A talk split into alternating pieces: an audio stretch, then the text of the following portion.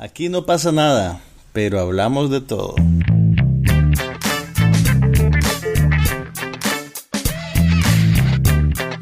Un podcast sobre cine, TV, tecnología y todo lo demás.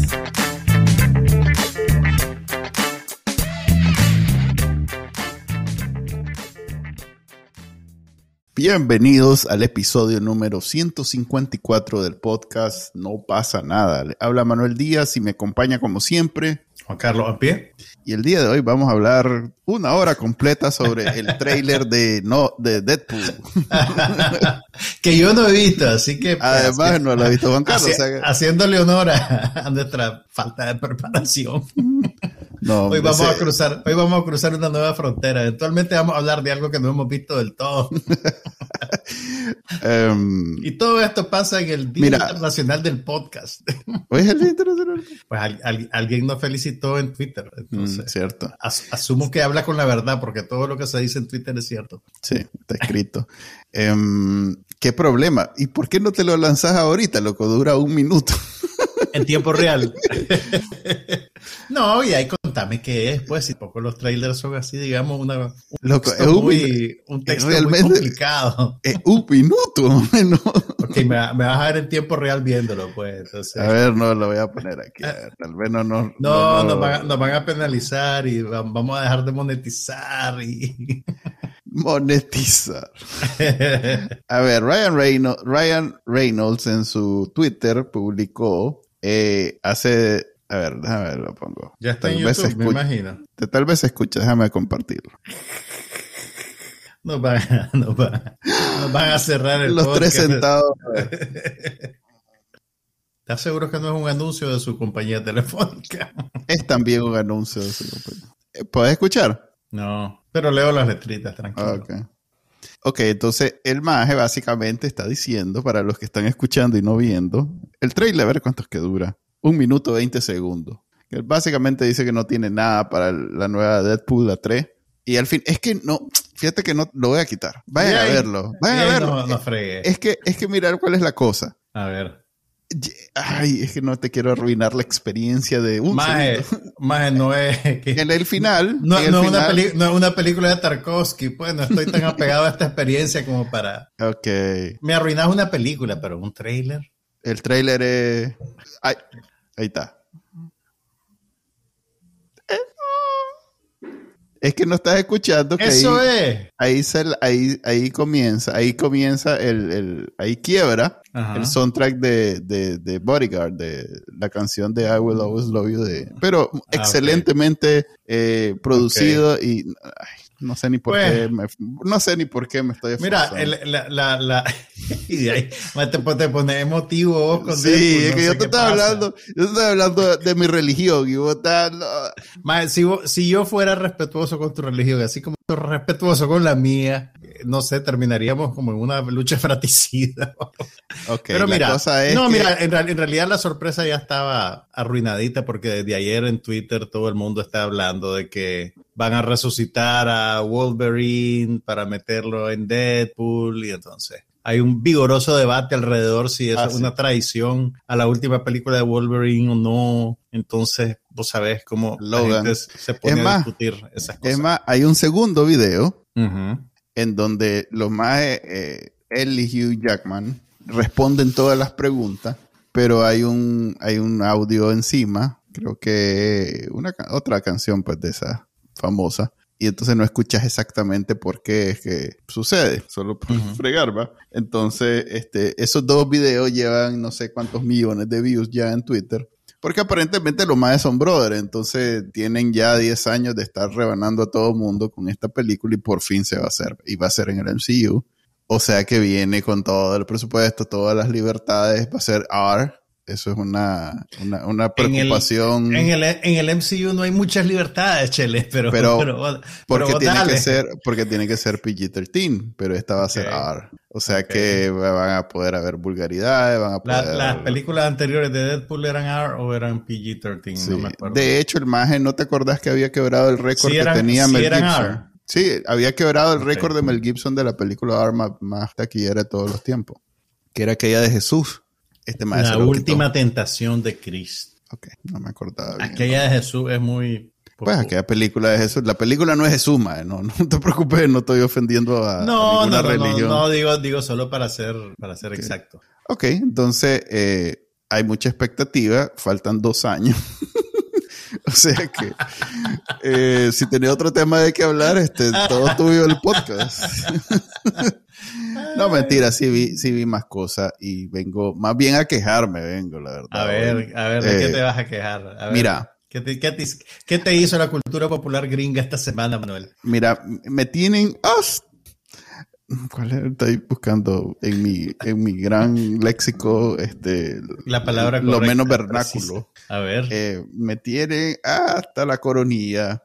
Vaya, estás hablando como señora. sí, ves que se la cosa. Hablo como tortillero, hablo como señora. A ver. Este, con estas biopics, bioseries, ¿cómo llamarle? Toda esta onda de crear contenido a partir de la biografía de alguien. Ok, porque... O sea, a ver, mira, o sea, me no dije, pues, a ver, a ver te, voy a te, voy a plantear, te voy a plantear. A ver, a ver, planteame. Entro a, a, donde yo normalmente entro para ver qué hay de nuevo, entonces veo que es un lugar súper legal, es un lugar súper legal. no, hombre, te estoy hablando de IMDb, pues. Okay. Entonces IMDb saca todas las semanas un, una especie de boletín en donde cuenta qué hay de nuevo en esa semana para que vos, que sos un que paga Así es como vos decidís qué ver. No, eh, es, es, bien su generis, pues no, no tengo una forma todas las veces, pero esta vez, eh, o más que una vez, pues este IMDb tiene ese boletincito, entonces me meto a ver los trailers y eso, y entonces me doy cuenta que, digamos, Blonde, que era una película que estaba esperando, ya salió a,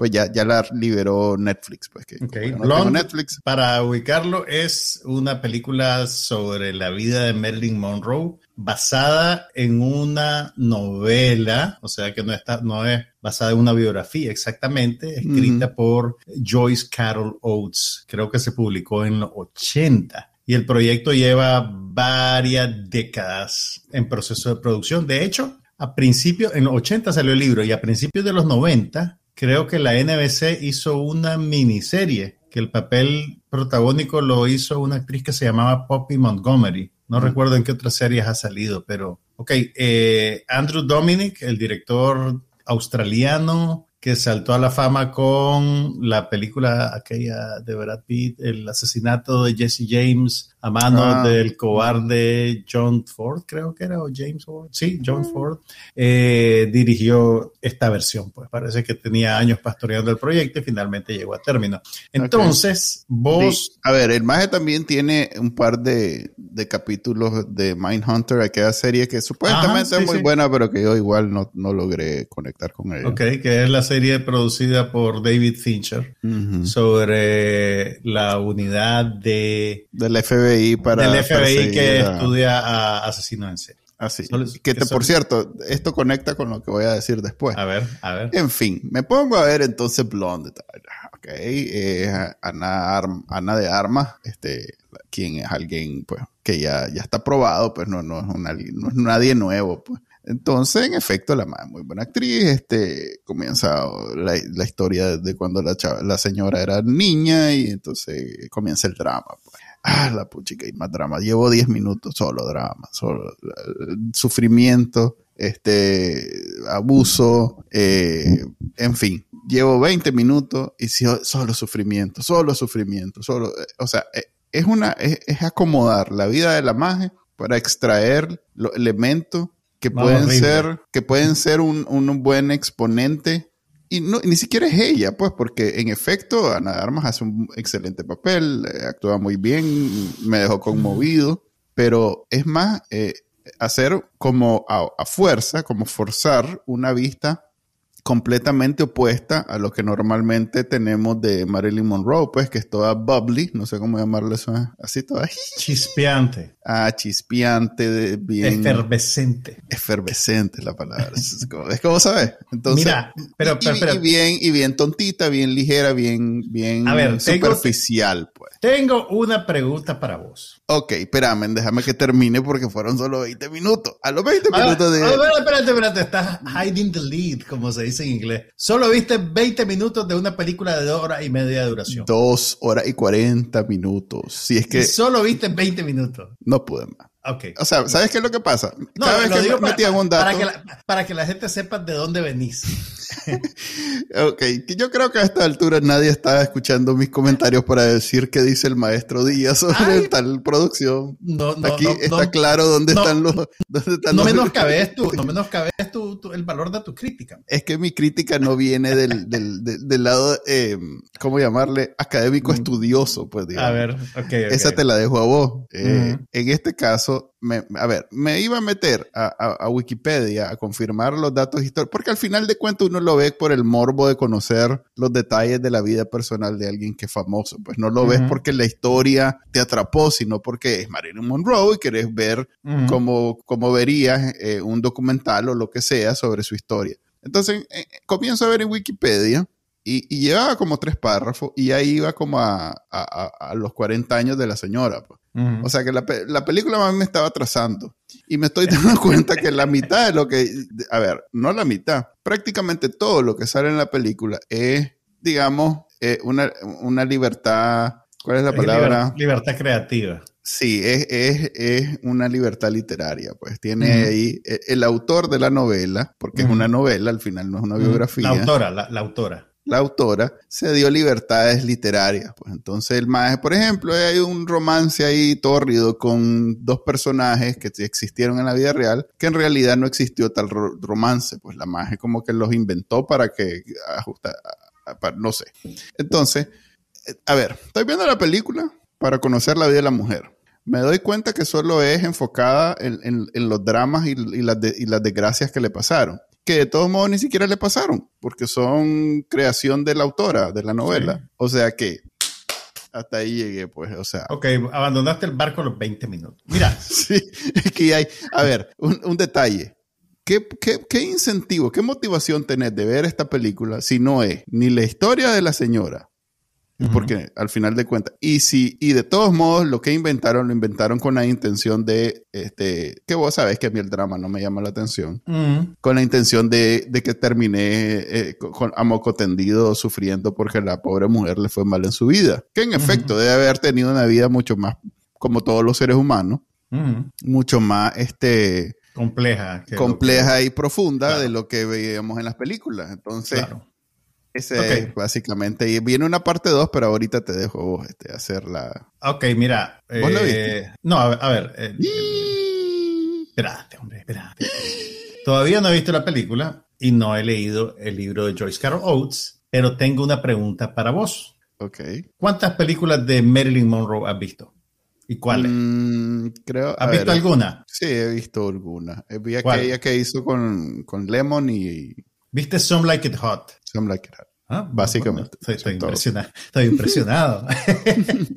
y además, ¿viste la que es en blanco y negro? A ver, a ver. Some Like It Hot es en blanco y negro. Sí, no, me preguntás de qué se trata y cómo termina.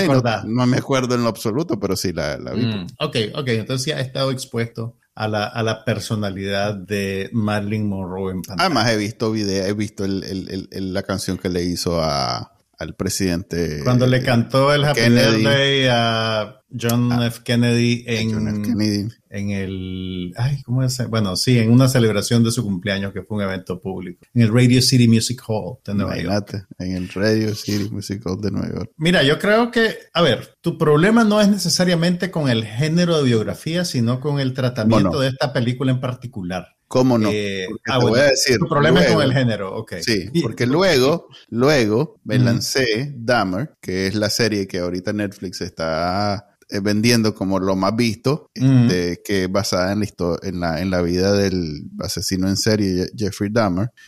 Y me pasó algo muy parecido. A, a diferencia de la de Blonde, esa Jeffrey Dahmer sí es, digamos que bastante cercana. Pero, una es una película y otra es una serie. Sí, Dahmer se llama Dahmer Monster dos puntos de Jeffrey Dahmer Story, ¿verdad? Sí.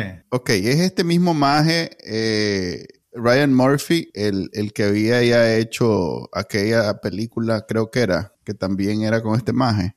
El actor, eh, bueno, estoy metiendo varias cosas en una, pero a ver, La serie es basada, es, un asesino en serie muy reciente, de hecho, de, los 90 que se descubrió y se dio el caso.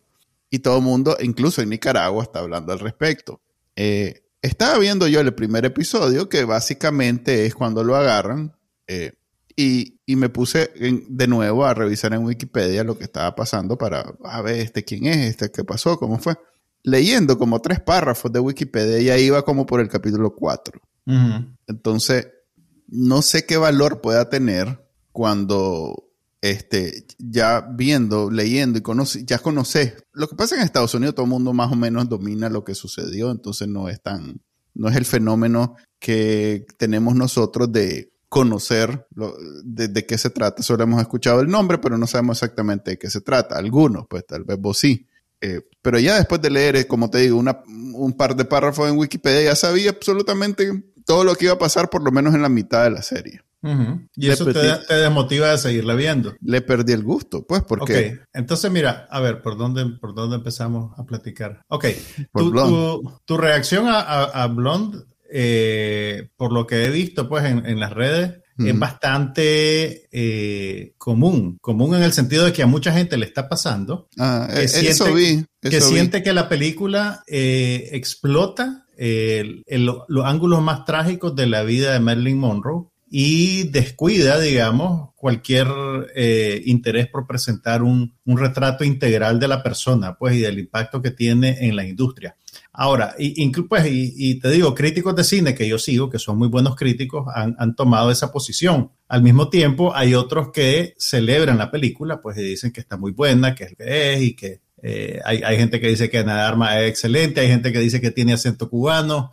Eh, tengo que verla para darte un veredicto particular sobre eso. Eh, pero sí te diría yo que, a ver, cuando vos ves una película biográfica, lo que te están dando, digamos, es un, destilado de eventos y fechas en algún nivel, pues, que eso cruza un poquito con tu, la manera en que vos te relacionas con, los contenidos que ves, con las series y las películas, porque me estás diciendo que como ya sabes qué pasó, perdés el interés en ellos. Eh, ¿Me entendés? Yo, yo me acuerdo que... Aquella que vimos de la estafadora de Instagram, aquella alemana, rusa. Sí, vos, la viste, yo no la vi. Yo la vi. Eh, Inventing Anna, creo que se llama. Inventing Anna, correcto. Eh, ahí fue cuando creo que lograron balancear, por lo menos en los primeros episodios, muy bien. Eh, también que era una persona no muy conocida. Sí. Una historia que es pues, noticiosa, informativa, viene de las noticias, con un producto de ficción en donde vos, por lo menos, este, te, te, logras enganchar más allá de cuando ya sabes pues qué es lo que pasa. Es que mira, hay, hay, hay como dos maneras de relacionarse con, con, el contenido. Yo me acuerdo que en los 90, cuando, em, cuando logré tener acceso a, críticas de cine de críticos españoles, eh, me sorprendió que básicamente te contaban la película en la crítica. O sea, te contaban todo lo que pasaba. Eh, a diferencia de los críticos gringos de periódicos, que suelen ser más elípticos, pues, y que, y que no te dicen exactamente cómo se desarrolla la trama, hablan alrededor de ellos para no arruinarte, digamos, el, el factor de descubrimiento. O sea que si vos ves sexto sentido, la crítica en un periódico español te dice, empieza por... No es necesariamente, no es necesariamente una regla, ¿me entendés?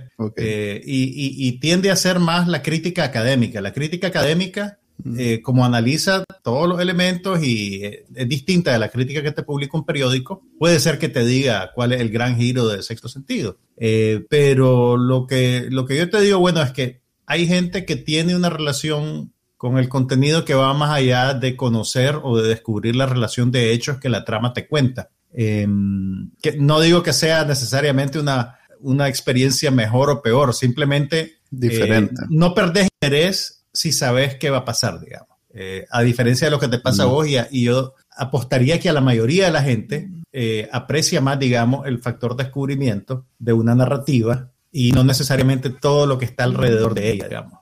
Eh, entonces, ahora, Blonde, como te digo, no he visto, pero yo te diría que, a ver, hay, hay, algo, de, hay algo interesante en, en, en ver, digamos, las biografías de personajes ilustres, definitivamente. Pero si no es una biografía. Espérate, espérate, déjame, déjame desarrollarlo. Un, producto un producto biográfico, o sea, porque si, si, si vamos a hablar de biografía, tenemos que ir a hablar de, de, libros gruesos y gordos que hacen estudiosos y que no necesariamente son eh, apetecidos. ¿Sabes, qué? ¿Sabes cómo es esto? ¿Sabes cómo es esto? Esta película que hicieron de reciente, por cierto, de ¿cómo es que se llama este maje que estaba endeudado con el con el IRS. Este, ¿Cómo es que se llama? Hay un montón. sí, pues sí. Donald Trump. Donald Trump. el actor que ganó Oscar y que por... Wesley Snipes. No, por cierto, viste que van a hacer de nuevo Blade. Sí, sí, sí. Shakira. Hombre, me va a hacer eh, Face Off, ¿cómo es que se llama? Nicolas Cage. Nick Cage, correcto. Que Nick Cage ahorita acaba de sacar una película que no es biográfica. Es, el mismo caso. Ah, una película sobre él, sí, sí, sí. Sí, que vos usé. Ah, es más, en este caso todavía él personalmente el que sale en la película, entonces... Haciendo el papel del mismo, sí. Sí, como que es más inmersivo. Pero es que es una... pero, hacer una película con el personaje de, así famoso, introducirlo en una historia que tal vez no tiene nada que ver con su vida real, ¿Eso cómo se llama? Eso no es una, eso no es biográfico. No, no, eso es, eso es un, un, ejercicio. Eh, ¿Acaso es inspirado? En, inglés, en inglés se dice es, meta. Es una cosa referente a sí mismo y que no es mm. necesariamente la realidad. Ahora, yo te diría, ninguna película, entre comillas, biográfica, te está dando necesariamente una biografía, porque todas se toman un montón de libertades dramáticas eh, para contarte un cuento interesante, ¿verdad? O un cuento que capture tu atención y que motive a la gente a ver la película, pues varias veces y a ganar Óscares y, toda esa, serie de cosas. Y ya he leído que hay diferencia entre basada en, inspirada en, eh, y, cuando dicen, eh, hay como tres categorías, pues. Hay una que es más cercana, otra que de plano solo Pero incluso, de... incluso las más cercanas son... son sí, entiendo. Se, entiendo se toman muchas libertades. Entiendo porque, porque así es. A ver, si, si vos me contás un cuento y yo vengo y trato de contárselo, es como el juego ese del teléfono. Si yo trato de contárselo a alguien, con lo más cercano a lo que vos me contaste, voy a tener a huevo, a menos que lea algo que vos escribiste, hasta eso, pues, porque por mi entonación puede ser que le dé otra. Le das otra, otro, otro matiz. E incluso yo te diría que los documentales biográficos también se toman libertades porque no te pueden contar toda la minucia de la vida, pues entonces se comprometen con un arco narrativo particular, descartan hechos que tal vez matizan cosas que te cuentan, entonces eh, realmente es un ejercicio narrativo bien interesante que uno creo yo que no debe tomar así como, como, como la, verdad absoluta. Eh, dicho pero esto, pero esto es otra cosa totalmente, pues, o sea, es, a ver, es, es como Forrest Gump casi que viene y, usando la vida de alguien, te trata de crear una historia con referentes de esos tiempos. Sí, yo, te diría que eso es lo que hacen todas las, todas las películas biográficas. Pues. Tal vez el resultado de esta, espérame, el resultado de esta, que insisto, no la he visto, puede ser probablemente más grotesco, más duro, especialmente porque uno viene a ver la película con todas esas asociaciones que vos mismo decís de la imagen de Marilyn Monroe pues, y de los personajes que ella creaba en, en sus películas. Yo te diría que la, mejor manera de conocer a Marilyn Monroe es en principio a través de su trabajo. Em, a través de sus películas, que realmente no son muchas, creo que son como 11 o 12 películas, eh, y son regularmente editadas en, en, todos los formatos de video. Incluso, fíjate que hubo, que, que en realidad a mí me desmotivó un poco de ver la película, Em, hubo una entrevista que le hizo una periodista británica, creo, para la revista del British Film Institute que entrevistó a Andrew Dominic sobre, sobre, sobre Blonde. Y entre las cosas que, y, él se, refería con mucho desdén a, a, Marilyn Monroe como actriz y a su película. Y a sus películas. En algún momento, por ejemplo, él dijo que eh, Cómo casarse con un millonario era una película sobre prostitutas bien vestidas. Eh, entonces yo te, o sea, a mí me chocó porque, a ver, si, si vas a... Qué, grosero, qué chambón o sea, ese hombre. O sea, es cierto que la, o sea, la película puede ser sobre unas muchachas cazafortunas, pero es mucho más que eso. Y, y, en, y, en, y en otro momento de la entrevista el maje dijo que quien ve películas de Marilyn Monroe, nadie las ha visto. Que también a mí eso me choca porque ahí, ahí las tengo en mi repisa. y, la, y vi Niágara hace, me hace falta ver un par, pero vi Niágara hace tres meses, que estaba disponible en, en la colección, en, en, el servicio de streaming de Criterion Channel. Eh, veo Los Caballeros. Eso no está en HBO Max. Sí, creo que también puede ser que esté en HBO Max. Y también veo, lo, he visto varias veces Los Caballeros las prefieren rubias, que es una gran película de Howard Hawks. Lo que pasa es que como son comedias románticas, como son musicales, como... Son vistas menos, son vistas como el, Exactamente. E, e, incluso yo te diría, el personaje, decir que el personaje prototípico de Marilyn Monroe es la rubia tonta, es demasiado reductivo, porque una vez que vos ves la película, ves el contexto, ves lo que el personaje hace dentro de la película, te das cuenta que con más frecuencia que lo que uno creería, realmente el personaje es una mujer muy inteligente que se apropia de ese arquetipo porque aprende que con eso puede sacar ventaja en una sociedad patriarcal. Entonces es, es, es, más complicado de lo que la gente cree. Eh, pero, perdón, perdón, perdón. Pero eso es como las películas animadas hoy en día que tienen varios niveles. Y el chavalito, pues cuando yo las veo con, las niñas, entiende solo el nivel que está pensado para ella. Pero vos entendés el siguiente nivel. Eso, es común, pues, en las películas, hasta las más tontas.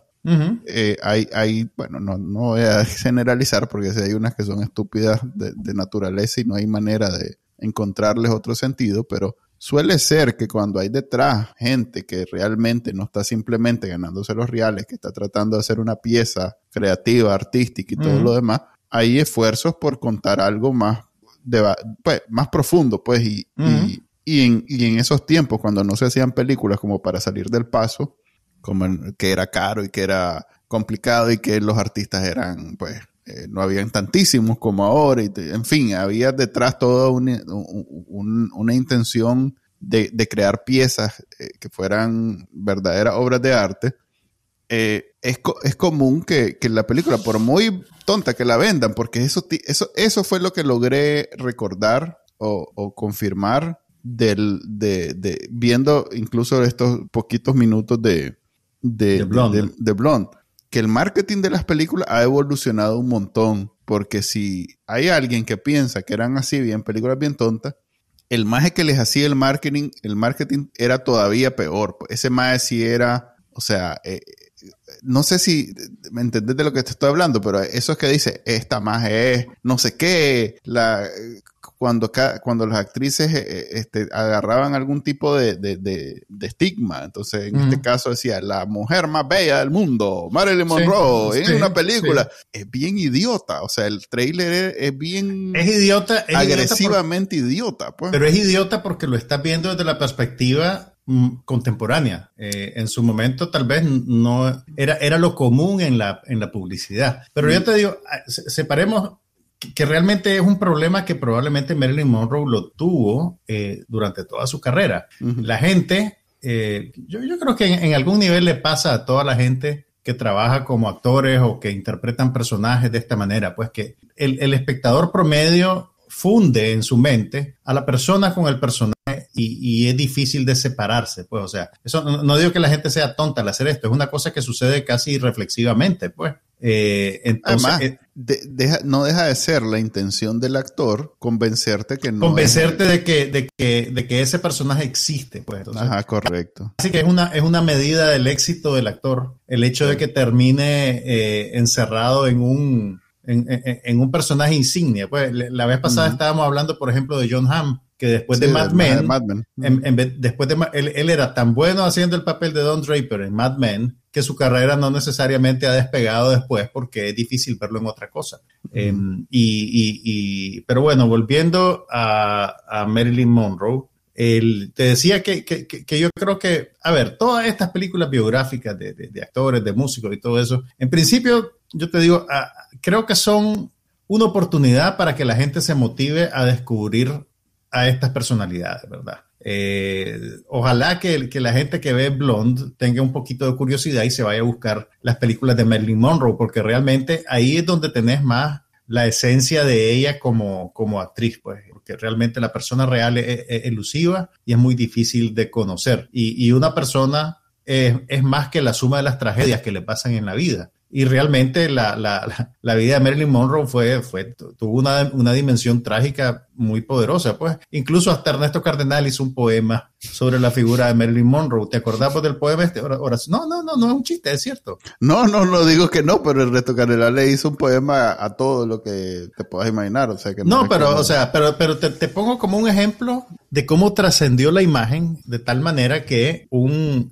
lo poderosa que es la imagen separada de la persona, que un poeta en un país en desarrollo que está separado de la cultura americana encontró en, la figura de Marilyn Monroe, digamos, un motivo literario para hacer una reflexión sobre, sobre los medios y la explotación de la mujer y una serie de cosas. Pues. Si no conocen el poema, denle una googleadita porque es muy interesante, se llama Oración por Marilyn Monroe. Eh, entonces, eh, sin haber visto la película, pues te digo que sí estoy interesado en verla, a pesar de, la, de todas las reacciones negativas que, que ha tenido, pero, pero, sí voy, pero sí voy con un poquito de resquemor, pues, ¿me entendés? voy un poquito, ¿Y vas a ver Dahmer? ¿Y vas a ver Dahmer? No, no, Dahmer, Dahmer lo voy a dar por visto. O sea, yo sé lo que pasó, sé la historia, comprometerme a, a, 12 horas, pues, para ver algo así muy grotesco, no, no estoy ahí, pues, estoy ahí, chele. en fin, esa es una, eh, eh, una decisión que a mí se me olvida y me dejo llevar y ya, ya había dicho ah, en episodios pasados que no iba a haber nada que tuviera que ver con, con crímenes. No sé cómo, true crime, eh, eso es, ¿no? Crimen verdadero. Sí, crimen verdadero. O crimen de la vida real. Crimen de la vida real es un género que no es para mí, que ya, hasta ahí. Pero mira, el, el a ver, ¿qué te iba a decir? ¿Viste que, incluso... ¿viste que sacaron al maje de, de, hablando de True Crime, al maje de Serial, del original? Sí, sí, a Adnan Sayed. ¿Cómo te haces? ¿Cómo te acordás de.? No, ah, yo no me acuerdo ni el, ni el mi hija. diciendo. Acusado del asesinato de su novia, Hei Ming Lee. Recogido en el histórico serial producido por Sarah Cunning. Bueno, Sarah Cunning sí es una productora. si, es, si es información que no me sirve para nada, yo la sé. Ok, este, el MAE salió. Sí, el MAE salió, hicieron un capítulo. Para porque hicieron un capítulo actualizado de Siria, no lo he podido oír todavía, pero lo tengo en la mira. Ah, ok. Yo vi dos películas más, pero sospecho que vos también viste más cosas. Y valen más la pena de lo que yo vi, ¿o no? Mira, sí, sí, o sea, claro que valen más la pena que lo que vos viste, pero no por, no por las razones que vos crees. No, mira, tengo, tengo un problema del primer mundo que voy a, voy a ah, tener que... Muchas opciones, muchas opciones. Voy a tener que abrir, abrir mi corazón y, presentarlo aquí. Mm. mi servicio de streaming favorito se llama Criterion Channel, que tiene una combinación de películas clásicas, películas extranjeras, entiéndase que no son de Estados Unidos, películas alternativas. Y entonces todos los meses el Criterion Channel te dice, te hace un submenú donde dice las películas que se van a fin de mes. Entonces, suelen ser. Que, como para que apurate a verla. Exactamente. Si, si, las querés ver, si querés ver alguna de estas películas, apurate, porque ya se van a ir. Entonces, cada vez con más frecuencia me doy cuenta que mis decisiones de qué voy a ver en streaming dependen de ese menú. Entonces, okay, entonces y, día. y, usualmente, pues, al principio del mes vos estás relajado, ves otra cosa, ves alguna chanchadita de Netflix, y ya cuando vas como por el 20, así si veo una diario ya no llego. ah, es que estamos a 30 de septiembre. Exactamente. Entonces, hoy es la última noche que tengo para ver y hay como tres o cuatro cosas que se me quedan. Pero en esa, en esa recta final de cosas, ah, hay una, vi algo, vi un par de películas bien interesantes que tal vez pueden despertar tu curiosidad porque están conectadas con la cultura negra. Ajá. Vi la primera película que hizo como director Paul Schrader, creo que fue la primera, que se llama Blue Collar, que es una comedia, bueno, es una película de 1975.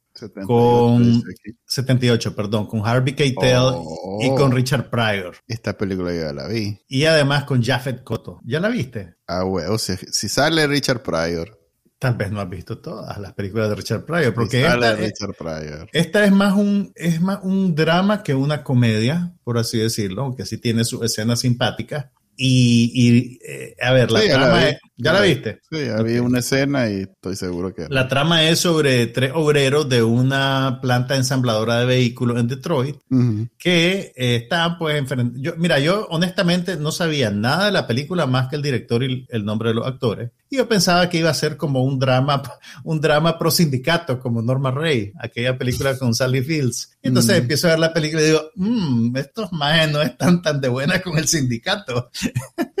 y resulta pues que es un drama sobre eh, corrupción, crimen y la lucha del hombre de la clase trabajadora contra el sistema. Eh, pero no está desprovista de humor y me sorprendió la calidad de la actuación de Richard Pryor. Básicamente se roba la película. Eh, es un personaje fascinante el que hace, pues, y, pues yo sé que él es bueno, yo sé que él es un ícono, pero una cosa es tener en la cabeza la abstracción y otra cosa es ver al actor trabajando, pues, y el, el, giro de 180 grados que da el personaje es, fabuloso, pues, como él lo... Que no había visto antes películas de Richard Pryor. Sí, pero había visto las que son más comedias, comedias, pues, como eh, las, que, las que hizo con Gene Wilder. Silver Streak, Still Crazy, ese tipo de cosas. Él, él, tiene un papel bien pequeño en Lost Highway, la película de David Lynch que vi de los 90, que, que, que relanzaron hace unas semanas, pero es, es un papel bien cortito, pues, y, y ya para ese entonces eh, la enfermedad que él tenía, que creo que era esclerosis múltiple, eh, lo había afectado mucho y, y, realmente era un papel muy pequeño, pues era una,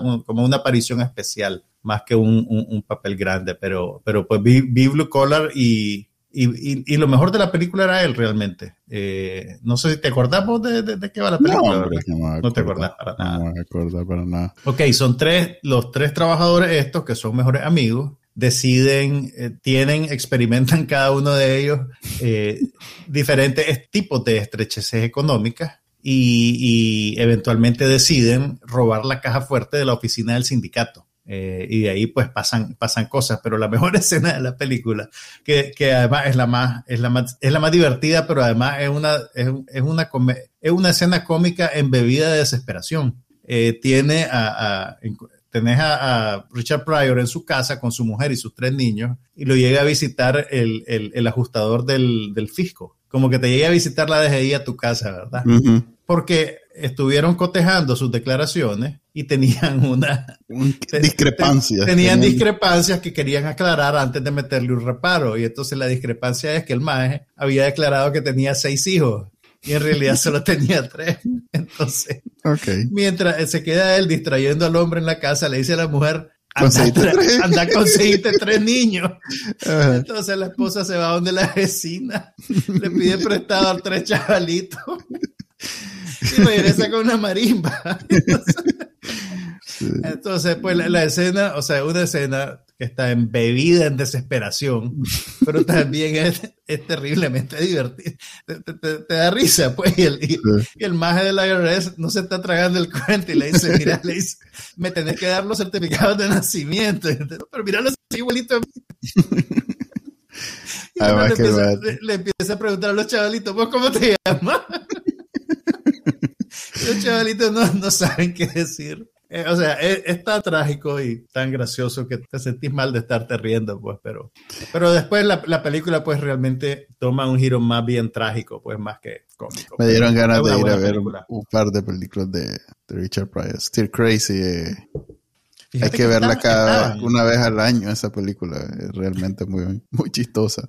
Entonces, eh, es, es, eso fue lo que vi, pues la película más reciente que vi fue de 1978. ok, yo sí vi dos películas recientes. Eh, vi una que está, que acaba de sacar Peacock, que se llama Meet Cute, que es una comedia romántica. Y mira quiénes son los actores, Pete Davidson y Kaylee Cuoco. Cuoco. Cuoco. Eh, Cuoco, pues. la magia de, Oye, pero ella, ella es mayorcita Big Bang Theory. Ah, no sé. No se le da y es, la de, y es la de Big Banter. Y bueno, la, de la serie de la de la de la azafata. de la azafata que ya no se no se dice azafata, es políticamente incorrecto, la sobrecargo, que la serie de pero ¿cómo se llama en inglés? La serie de HBO Max. Ah. Te lo dejo. No me acuerdo, no me acuerdo. Es el problema que no vengas preparado, man. Este... No, no, ni, ni no terminé de ver la segunda temporada, The Stewardess. Nadie terminó.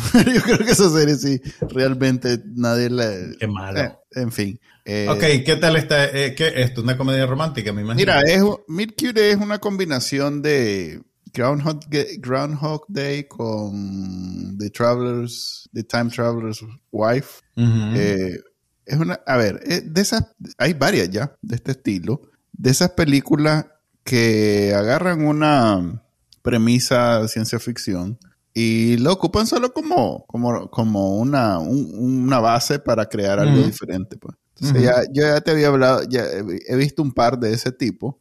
Eh, y esta, pues, si bien no sobresale, pero tampoco es la peor. Es una película, es una comedia romántica interesante. Eh, ella se, se, luce actuando. O sea, obviamente si es Pete Davidson va a ser una comedia. Ella sabe hacer comedia, pues en Big Bang Theory era, una, era muy buena haciendo este, su, su papel. Pero yo creo que lo más interesante de la película es cuando eh, ella le toca la, intro, la intro, introspección. Introspección, porque de entrada te dice, como de una manera muy casual, que empieza con ella tratando de suicidarse. Pero como es una comedia romántica, sí, pues, sí. ok. Como es una comedia romántica, es algo bien ligero, bien, no, sé qué. Y, ella, de forma muy cínica lo, lo minimiza pero, pero al final hay una resolución que no me esperaba, realmente no me la esperaba, en donde eh, ella le toca como afrontar y se acaba la comedia y, ya se convierte en algo eh, más adulto, que, que, me gustó más el final que la película en sí. Okay. La película en sí, la parte de la comedia romántica en realidad no es muy creativa, no es muy innovadora, es más de lo mismo, pero pero funciona. Lo que, lo que hacen con esa parte de la ciencia ficción y, acomodarlo para, al final de cuentas, tener esas escenas de introspección y drama, eh, ah, me pareció una buena, un, buen ejercicio. Este, Está, ya, me dio pues. curiosidad. Bueno, sí, hombre, está bien. O sea, es una película, creo que dura 90 minutos. Mira, ya me, ya me acordé que sí vi una película más reciente. Espérate, que todavía estoy con. ah, todavía estás reflexionando. Todavía está reflexionando, a ver, dale, Ese está en pico, que lo pueden ver. Supongo que tal vez está en pico. Por cierto, me, me, me dijeron en, en, ahí en internet que Freebie no se puede ver en Latinoamérica ni, hay, ni, ni mm y que Prime sí se puede ver, pero el catálogo es mucho más pequeño que el... Sí, es diferente. Es diferente el catálogo de Prime Video. Qué lástima. Ojalá algún servicio de streaming de Latinoamérica agarre la serie Sprung. Sprung de... Ok. Shakira Barrera. Ok, entonces Meet Cure está bien. Como comedia romántica está bien porque tiene algo diferente. Y bueno, y los actores son, son buenos y te va a gustar. Y la otra que vi se llama Bandit, que es una película de Apple TV, o está en Apple TV. Pues no, es de ellos, producción original creo, pero ahí la puedes ver. yo la vi obviamente por otro lado. Eh, es una comedia de esas de, de, ¿cómo se llama el género? Eh, heist, es una heist movie. Eh, de, gente que se junta para dar un golpe criminal. ajá, correcto. de esos que se, roban, se roban cosas, pues. Entonces es basada, esta sí es una biopic de un maje que yo no sabía nada sobre él, pero es un más interesante, pues un maje, eh, como es una comedia, eh, hace de cuenta que es aquel que hizo Leonardo DiCaprio con, con Catch Me If You Can. Catch Me If You Can, que también es basada en un, en un maje de la vida real. Frank Abagnale Jr. Vos sabés que ese MAE me Creo que sea el nombre, creo que sea el nombre. Vos sabés que ese MAE me sale bastante en seminarios de seguridad y de, informática. No te creo. Sí, el MAE es una autoridad. Es, un referente. Sí, sí, el MAE tiene varios seminarios. Qué divertido. Ok, la cosa es que esta es de un MAE que saltaba bancos en Canadá. Y, le hicieron una película porque, pues, eh, ocurriente. Era un personaje. Era un personaje. Entonces, mm. eh, el, actor más conocido es Mel Gibson. Mm, ok. Sale Alicia, Cooper también. Pero el principal es Josh, Josh Duhamel, que es alguien que yo le he visto ya en algunas cosas, pero no había... En los 90, en los 90 tuvo su momento ahí de galancete, pero pues no era tampoco... Nunca llegó pues al nivel de Brad Pitt. Pues. No, no, no, Para nada. Pues no, ahí está. Se mantiene en, en la lista D, B, ese caso. Entonces, muy bien, muy bien castigado, porque Hace muy buen papel. ¿Sabes? Es el mismo tipo del maje de Sprung, el grandote de Sprung, que Es, un, es un nuevo, eh, no, no, sé cómo llamarle, pero es lo contrario de lo que eran estos action heroes de los 90 que eran más no necesariamente muy corpulentos, que los ponían a hacer películas de, acción. Estos, estos son más este fuertes pero sensibles. Ok, sí, son más que perfectamente podrían ser eh, action heroes en películas, pero que los ponen a hacer comedia y, como más... bueno, Duhamel, Duhamel tenía unas comedias románticas en los 90. De hecho, yo te diría que era, lo perfilaban más como como galán de comedia romántica que como hombre de acción. Sí, pero, es grandote, tiene por Pero es grandote, grandote y chelote. Grandote y chelote. No, pero tiene varias películas de acción, pues tiene varias mm. películas de acción. Eh, este entonces, esa película es ligerita, sencillita, una comedia y te mantiene entretenido. O sea, que son dos películas sin muchas pretensiones que están bien. Que las viste enteras, a diferencia de Blonde. Que las vi enteras, porque no eran tres horas de sufrimiento, era hora, hora y media con tal su vez, Tal vez si te aguantabas un poquito más, ibas a llegar a la parte bonita de Blonde. Ya te mm. contaré yo porque ahí la voy a ver y la veré entera. Pero bueno, Mira, la, película, la otra película que vi esta semana, que también era una que el reloj estaba corriendo, es una película mucho más reciente, eh, que estaba en HBO Max. Y digo estaba porque hoy es la última noche.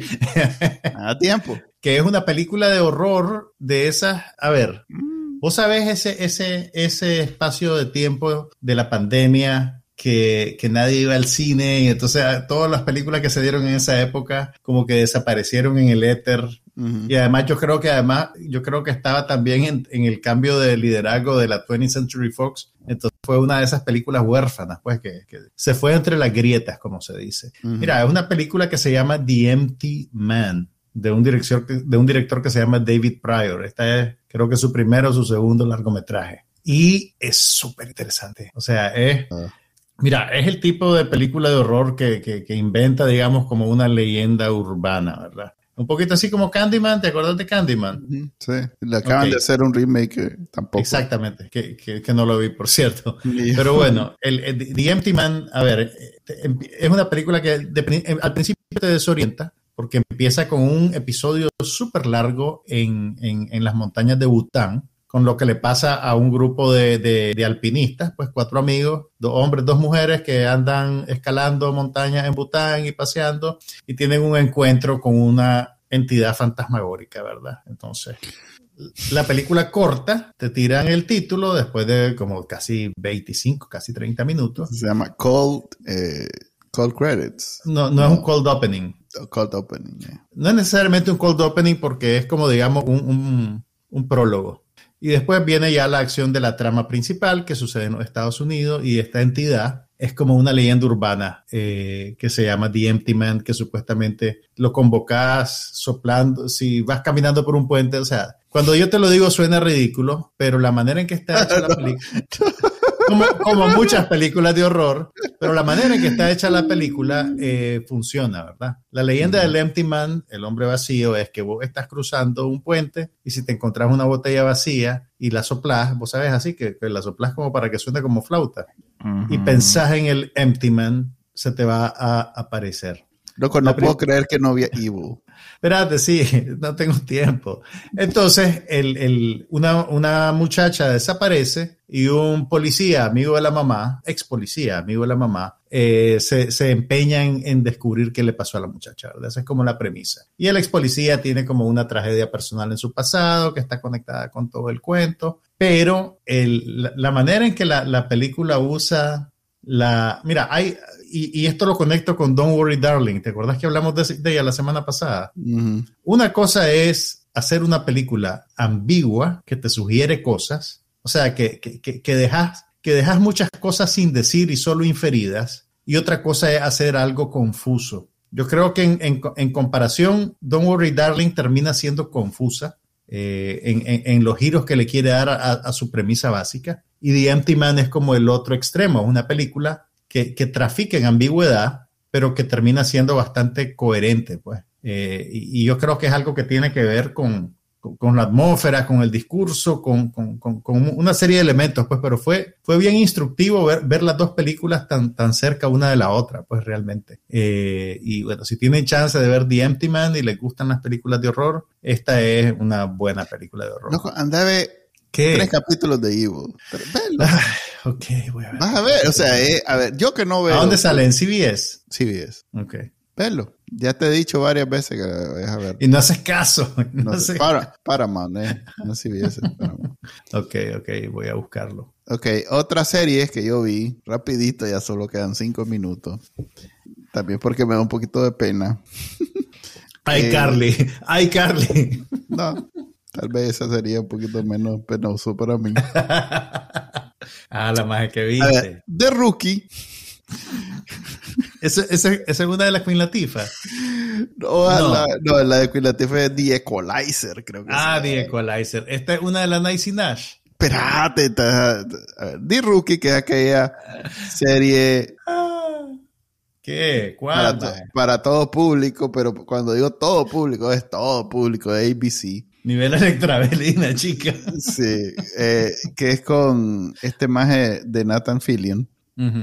Eh, que es la que está haciendo después de, de Castle, pues que Castle era también algo este, así para todo público. Esta es como la, el nuevo proyecto en donde el maje, si bien a veces aparecen series menos amplias de, público, es como su trabajo de día, su trabajo formal, el ser de esas series que ven las señoras ya mayores en su casa eh, un domingo en la noche para antes de acostarse. Entonces, de rookie, ya estoy yo.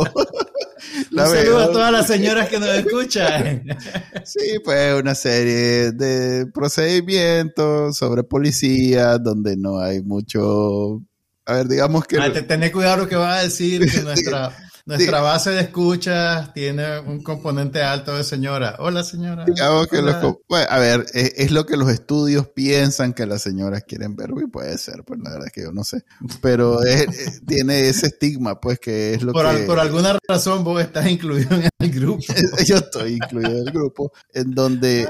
Lo que pasa es que, a ver, los personajes lo hacen... pero, pero no, no, lo hacen muy bien como para sustituir para gente solitaria que no tiene amigos, que solo tiene gato. los personajes se convierten como tu amigo. Como tu pues. amigo, ok. Eso es al final de cuentas. wow. Y la señora pone pausa en el podcast ahorita. vayan a darle comer al gato. Dos madres que tienen gatos. teníamos gatos, este, la verdad. Este, este, es un hecho, de la, este un hecho de la vida del podcast, es un gato además. En algún momento de nuestras vidas los dos hemos tenido gatos. Por eso estoy diciendo, dos madres que varios, gatos. Varios gatos. Es más, hemos traficado gatos. hemos traficado gatos también. Manuel adoptó un gato que yo no podía conservar. Ahí está vivo todavía el madre, me cuenta.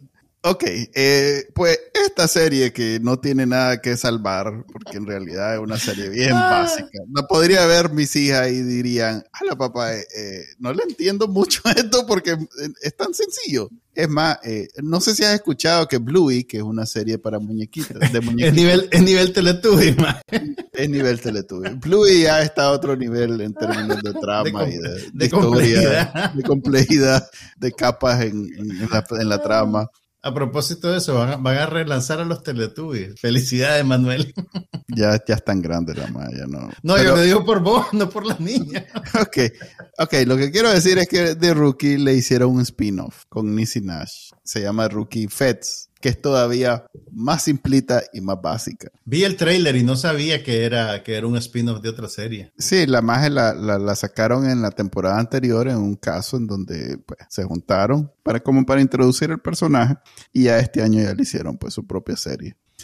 Oye, Le vi el primer episodio. Esa más está en todo. Ella sale en Dahmer también. Sale como la vecina en Dahmer también. Un papel dramático. Sí, entonces... Ella, es una buena actriz. Yo me acuerdo que, que cuando veía, cuando salió... Yo la primera vez que la vi fue... ¿Te acuerdas de aquella serie Scream Queens?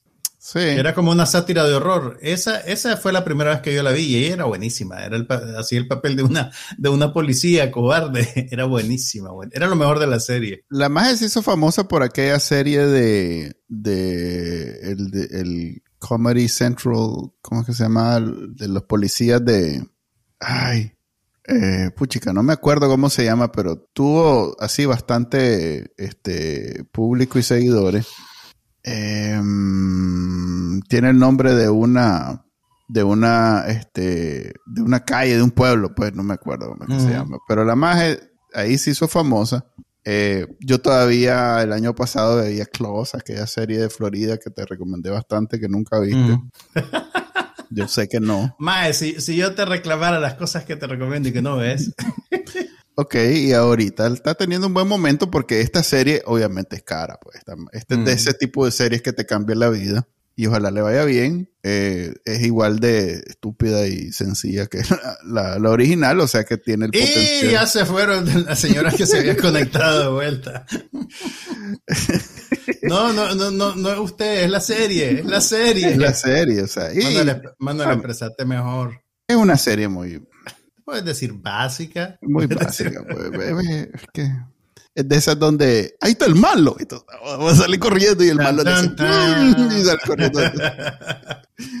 Solo pues que ajustada a los tiempos modernos. Este, entonces vi esa. Y, y, y, también vi la competencia. Ah, la tiene competencia. Pues no sé si en el mismo horario, pero está al mismo nivel. Eh, Si es ahí, este, Vegas, el reboot de la CSI original. Espérate, eh, espérate. Hicieron un reboot de CSI. Yo pensaba que CSI seguía el aire. No, hombre, ¿te acordás que hace como tres meses hablé de ella? Que ah. salía Grissom y que yo, ¡ay, Grissom! Entonces, la cosa es que los majes le hicieron. Oyeron el podcast y dijeron, traigamos de vuelta a Grissom. No, no, me imagino que les habrá ido bien. Y, y pues ya está la segunda temporada. Y si bien no sale Grissom, pero sale otra que, también salía en la serie. De hecho, la única que aguantó toda, todas las temporadas. La March Helgerberger. Sí, la March Helder, Helgenberger, Catherine Willows, sale en la segunda temporada. Em, no, no, he visto un capítulo y sé quién es ¿Ves lo que te digo? Por eso son ese tipo de series que te cambian la vida, pues que, que vos salís ahí. Que le, cambian la vida al actor, no al espectador. Así es, le cambian la. Bueno, no. Aclaremos, aclaremos, aclaremos. Y Sai hizo todo, hizo. De verdad hizo. Se ganaron su casa, su piscina. No, además que. Mandaron a los chavalos a la universidad. Hay también un, ¿cómo se llama? Un Reno 911, 911 es. Reno 911. Es aquella serie original. Ya me acuerdo, sé que existe. Ok, están esas dos series para que si quieren poner a descansar su cerebro una hora, ponen eso. Además de escuchar este podcast. este, este podcast lo hace, seguro lo escuchan mientras hacen cosas más, más importantes. Mientras limpian la casa. Así es. Hasta ahí la dejamos porque ya llegamos a la hora y no de todo no hemos visto nada más. Entonces, y ya estamos rascando el fondo del barril.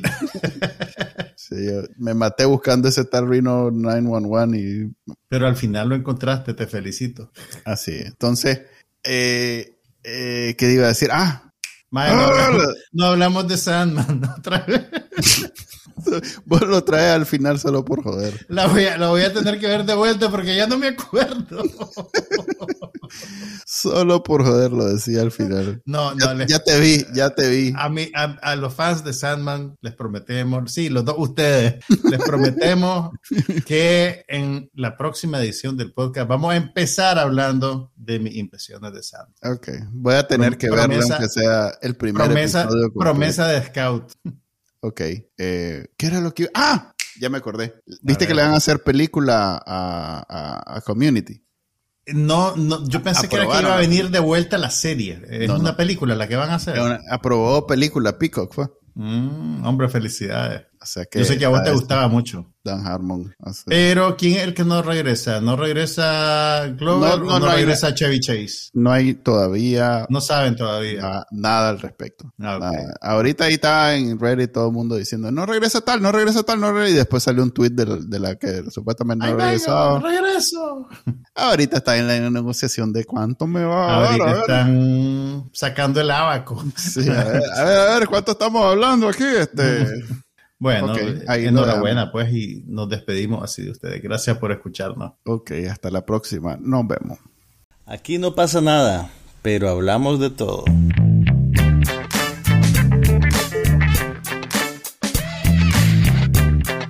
Un podcast sobre cine, TV, tecnología y todo lo demás.